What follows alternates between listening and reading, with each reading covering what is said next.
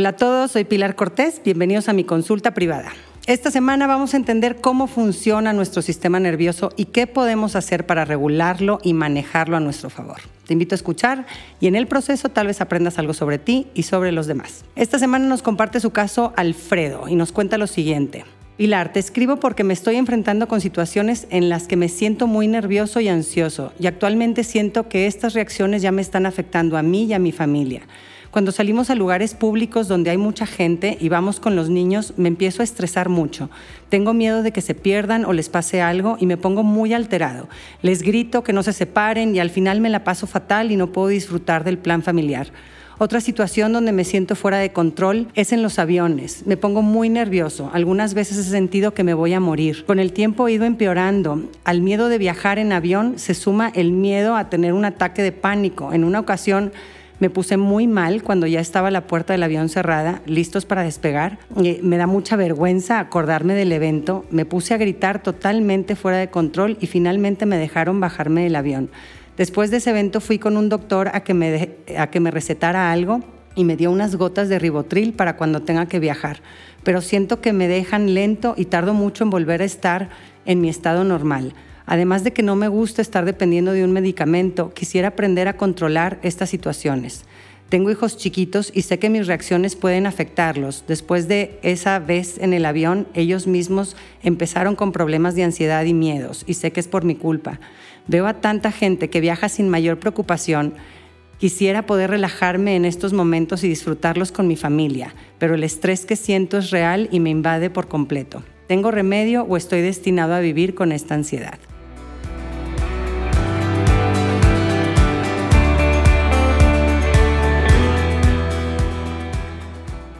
Gracias por compartirnos tu caso, Alfredo. Me imagino la situación tan terrible que, experimentas en esos momentos cuando estás en lugares muy concurridos o cuando tienes que viajar y, lo frustrante que debe ser sentir que no tienes control sobre estas situaciones.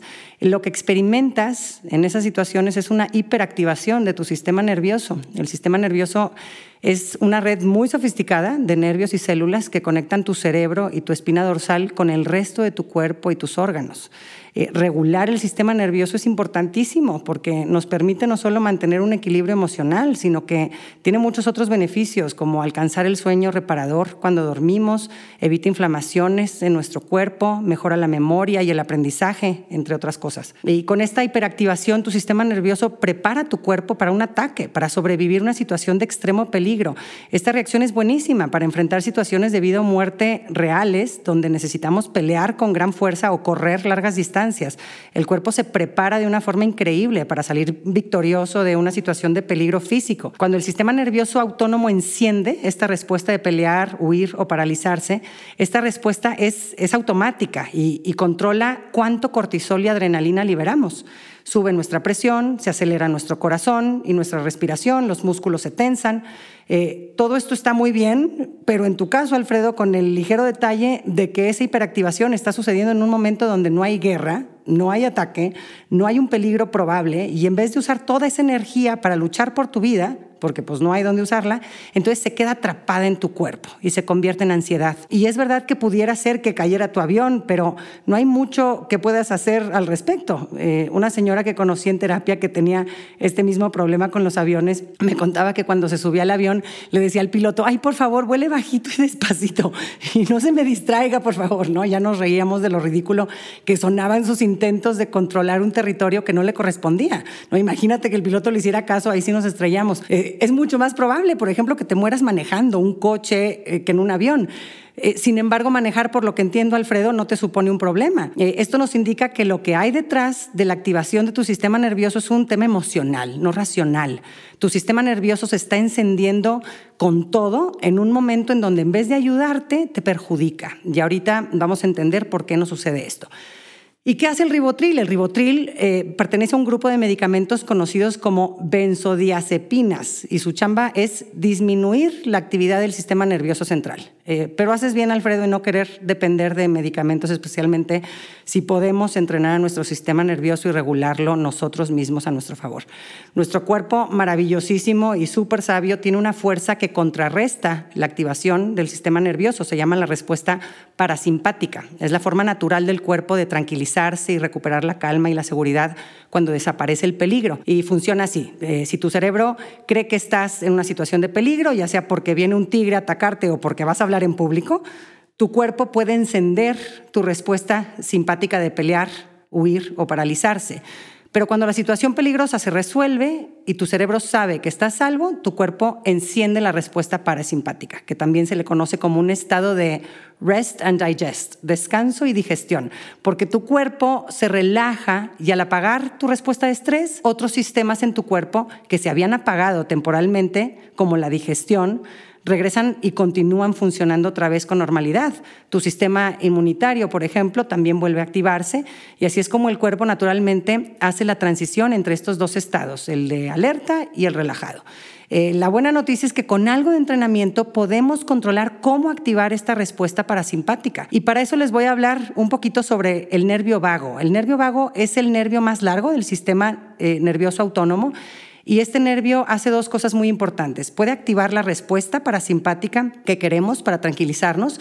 Y segundo, transmite señales de arriba a abajo y de abajo a arriba. O sea, puede enviar información desde tu cerebro a tu cuerpo y desde tu cuerpo a tu cerebro sobre si debe estar estresado o calmado. Por eso cuando practicamos estas técnicas para calmar el cuerpo, estamos mandando un mensaje a través del nervio vago desde nuestro cuerpo hasta nuestro cerebro diciendo, tranquilo, todo está bien, estás a salvo. Y esto hace que baje nuestro estrés y nuestra ansiedad. ¿Por qué hay algunas personas más ansiosas que otras? Eh, y porque lo podemos ver que es increíble como bajo una misma circunstancia hay personas que sienten una ansiedad tremenda, su corazón late con rapidez, tienen pensamientos acelerados, sudan las manos, se seca la boca. Eh, otra persona ante la misma situación puede sentirse profundamente deprimida, paralizada, cerrada a toda motivación o, deseo de interactuar con otros o incluso desmayarse. Y luego tienes a personas que pasan por la misma experiencia y se sienten bien, eh, lo pasan como un día, un momento difícil, ¿sí?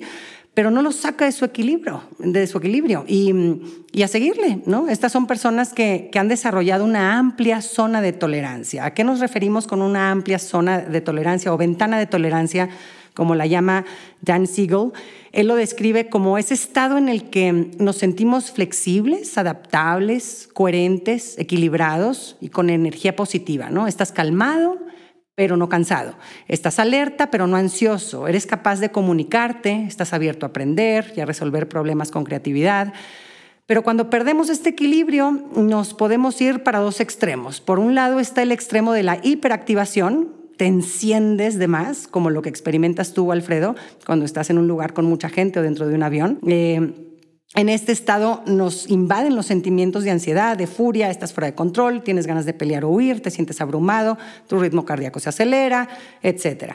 O podemos irnos al otro extremo, donde te vas para abajo, es la hipoactivación. Te sientes emocionalmente como sedado, desconectado, sin energía, el cuerpo busca apagarse, congelarse, paralizarse. Hay quien en la, teoría, en la lotería de la genética le tocó ser más propenso a la ansiedad y la depresión y, empieza su experiencia de la vida con una ventana de tolerancia más estrecha. Y esto puede tener un fundamento genético. Eh, pero además también está la predisposición, además de esta predisposición, se puede ver acentuada por patrones que aprendimos de nuestros papás, imitando su nivel de tolerancia eh, al estrés. También sabemos, por ejemplo, que los bebés que fueron abrazados y tranquilizados, eh, tranquilizados en sus momentos de estrés regulan mejor su sistema nervioso en la edad adulta. Los bebés nacen con, con la capacidad de responder al estrés, de quejarse, llorar, de gritar, pero sus vías parasimpáticas, las que ayudan a, regular bajando los niveles de estrés, no están presentes desde el nacimiento. Esto quiere decir que los bebés pueden hiperactivarse, pero no son capaces de tranquilizarse y regresar a su zona de tolerancia por sí solos. Eh, cuando sus necesidades son ignoradas por largo tiempo, el bebé entra en un estado de parálisis en el que puede parecer tranquilo, pero no lo está. El sistema nervioso del bebé desarrolla esta habilidad de calmarse a través de miles de interacciones de apoyo y consuelo de sus cuidadores. Y además de esto, eh, otro factor que afecta en nuestro sistema nervioso eh, son los eventos que experimentamos a lo largo de la vida que dejan una huella en nuestro sistema nervioso. Son vivencias que percibimos en nuestra infancia como peligrosas y que entrenaron, por así decirlo, a nuestro sistema nervioso como un fiel, que actúa como un fiel ejército listo para pelear y protegernos siempre que perciba algo relacionado con esa experiencia inicial eh, eh, y esto es a través de lo que percibimos con nuestros sentidos. ¿no? Digamos que a tus siete años, por ejemplo, ahí te va en, la práctica cómo, cómo funciona esto. A tus siete años tuviste que tus papás estaban peleando en la cocina de tu casa, tú te acuerdas de ese momento como un momento en donde sentiste mucho miedo, eh, tu mamá lloraba, tu papá gritaba, viste que la empuja fuerte contra la pared, tu mamá se cae al suelo, eh, sentiste mucho miedo, te sentías indefenso, atrapado. en ese momento había una tortilla en el comal encendido y había un fuerte olor a tortilla quemada. Durante eventos como este, una parte del cerebro que se llama el hipocampo registra los olores, las visiones, los sonidos, lo que percibes del ambiente. Y una vez que esto sucede, cualquier cosa que en el futuro se vea, huela, suene o se sienta similar al evento negativo original, el sistema nervioso inmediatamente lo va a identificar y va a ordenarle al cuerpo que libere hormonas de estrés. Y esta señal que en un futuro va a activar nuestro sistema nervioso puede ser desde ver una mujer llorar o el olor a tortilla quemada lo que percibimos con nuestros sentidos tiene el poder de transportarnos a memorias que llevan mucha carga emocional. Este tipo de eventos que entrenan a nuestro sistema nervioso para la guerra tienen tres características. Uno, pueden ser eventos que experimentamos en una etapa de la vida donde eh, estábamos bajo mucho estrés.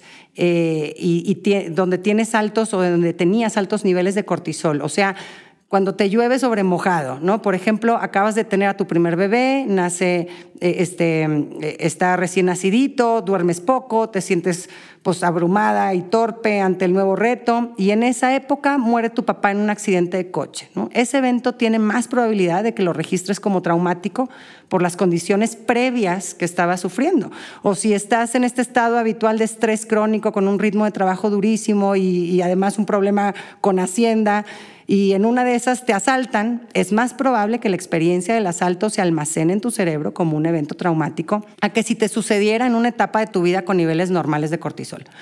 Número dos, un evento también puede dejar huella en, nuestro sistema nervioso dependiendo del significado que le damos. Si en ese evento nos repetimos que, por ejemplo, soy basura, no merezco que me quieran, no se puede confiar en nadie, eh, el mundo la trae contra mí, entonces nuestro cerebro va a empezar a programar esas creencias en una, eh, eh, en una memoria traumática. ¿no? Cuando mis papás se divorciaron, parte de mi trabajo de sanar fue cambiar el significado que yo le, estaba dando a ese acontecimiento. En vez de interpretarlo como fracasé, no conseguí que se amaran eh, y ser una familia unida, decidí mirarlo desde una perspectiva diferente. ¿no? Ese acontecimiento viene a enseñarme algo, entre otras cosas que tengo que ponerme las pilas en mi propio matrimonio. Eh, estos acontecimientos, aunque me hieren profundamente, son ajenos a mí y están fuera de mi territorio. Puedo estar en paz de que yo no fallé.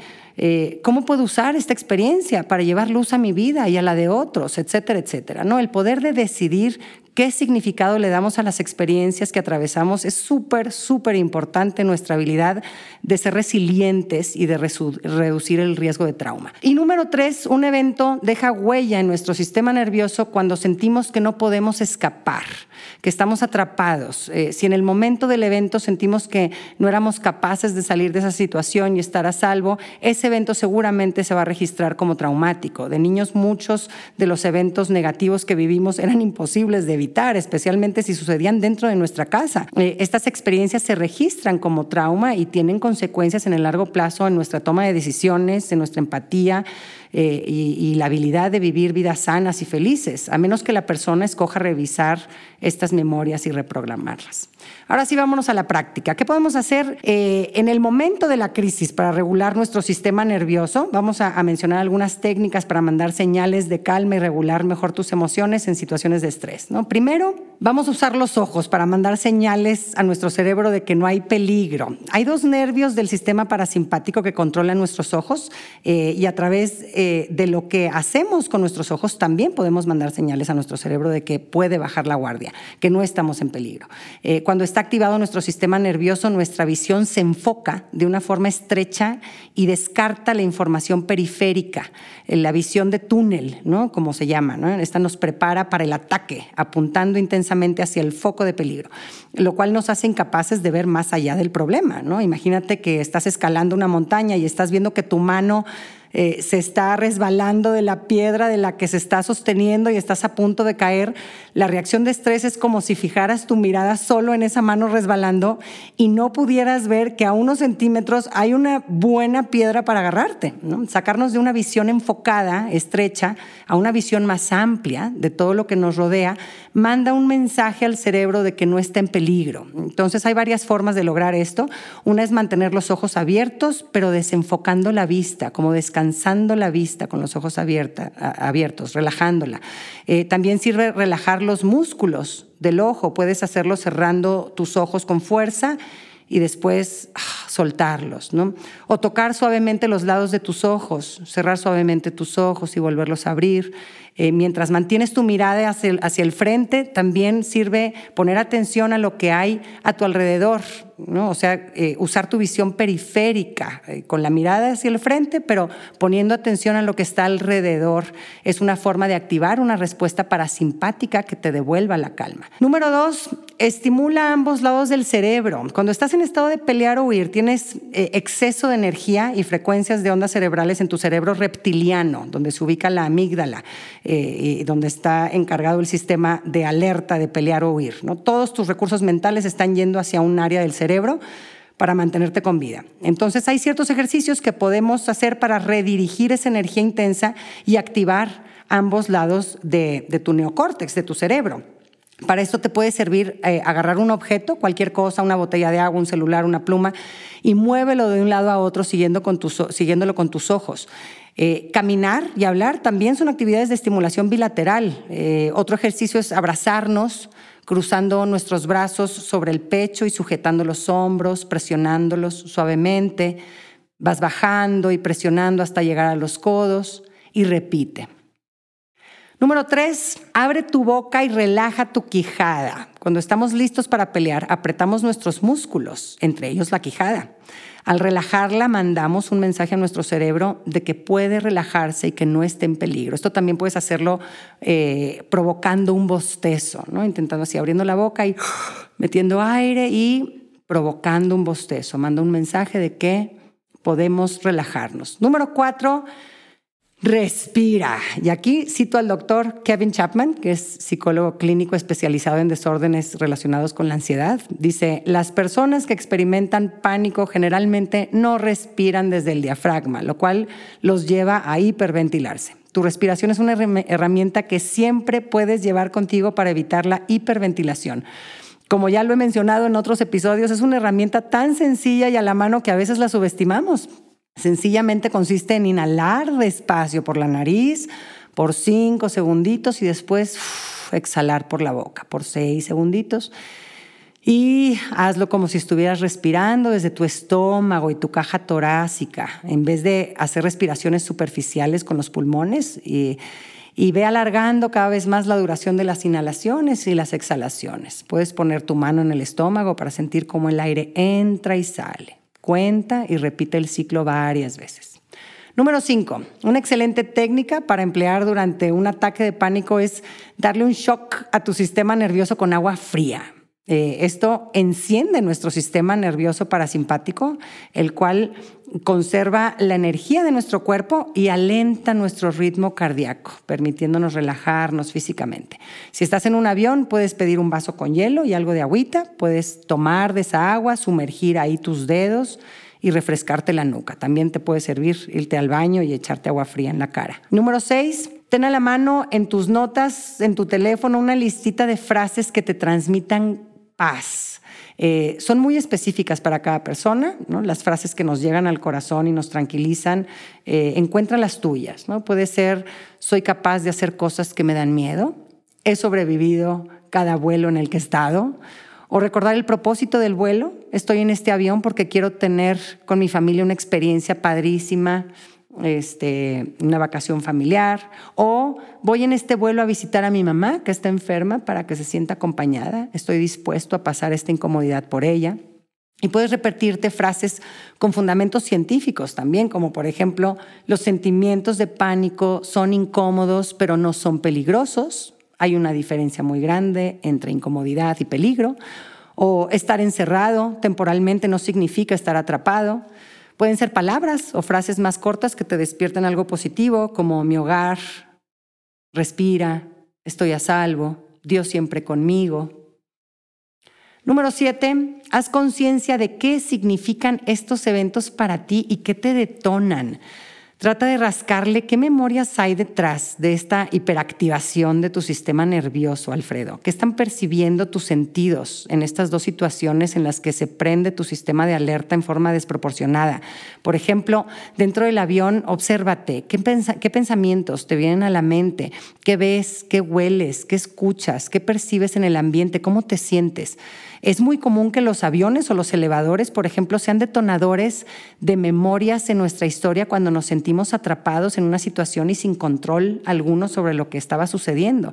Eh, puede ser desde una infancia con una mamá explosiva o abusiva, hasta el acoso escolar que sufriste en secundaria o, los cuatro años de cáncer que sufrió tu papá que finalmente acabó con su vida o el sufrimiento crónico de ver que tus papás eh, estaban siempre estresados porque no tenían suficiente dinero para cubrir los gastos básicos de la familia. Pregúntate, eh, ¿cuándo te sentiste así en tu infancia, atrapado, sin control, sin poder? ¿En qué lugares? ¿Con qué personas? Y escríbelo.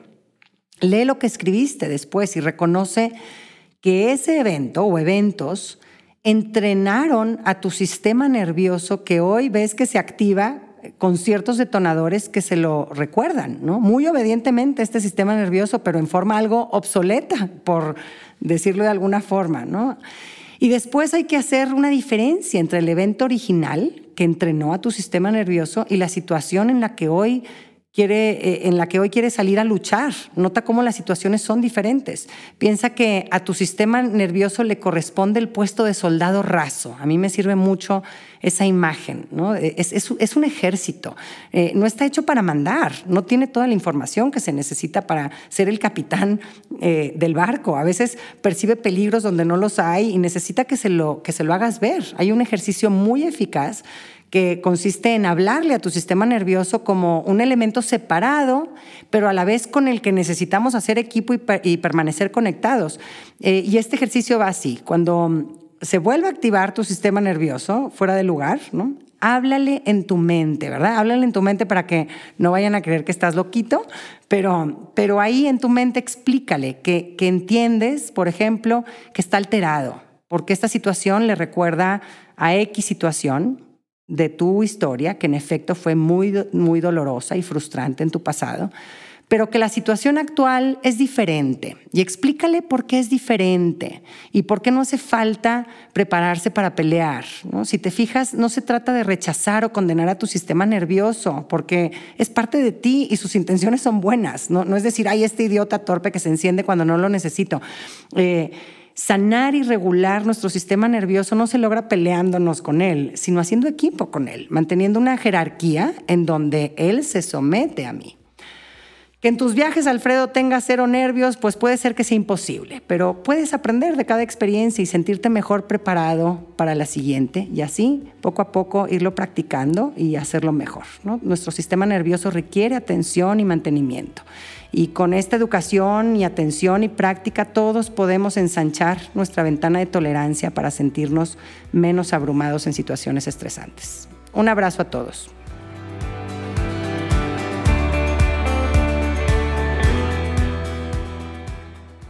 Gracias por acompañarme. Ojalá que hayas recibido a través de este podcast, aunque sea un poquito de luz. Si te gustó lo que escuchaste, suscríbete y aliméntate semanalmente con contenido que te ayudará a construir una vida mejor. Si quieres compartir la luz que te llevaste de este tema, puedes enviarnos tus comentarios por mensaje de voz o por escrito al número más 52 8111 930543 o por email en consulta privada arroba luminapilarcortés.com, cortés con S.